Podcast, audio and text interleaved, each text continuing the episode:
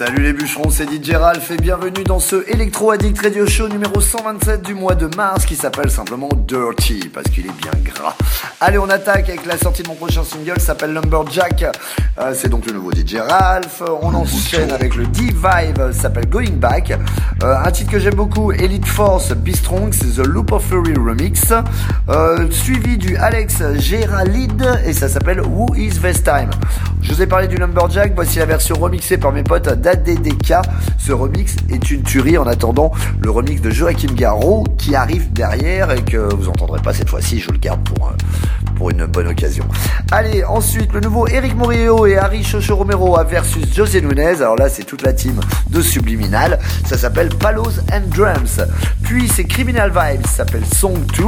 Un titre à moi qui a très très bien marché puisque c'était ma première collaboration avec Avicii et ça s'appelle Break the Floor.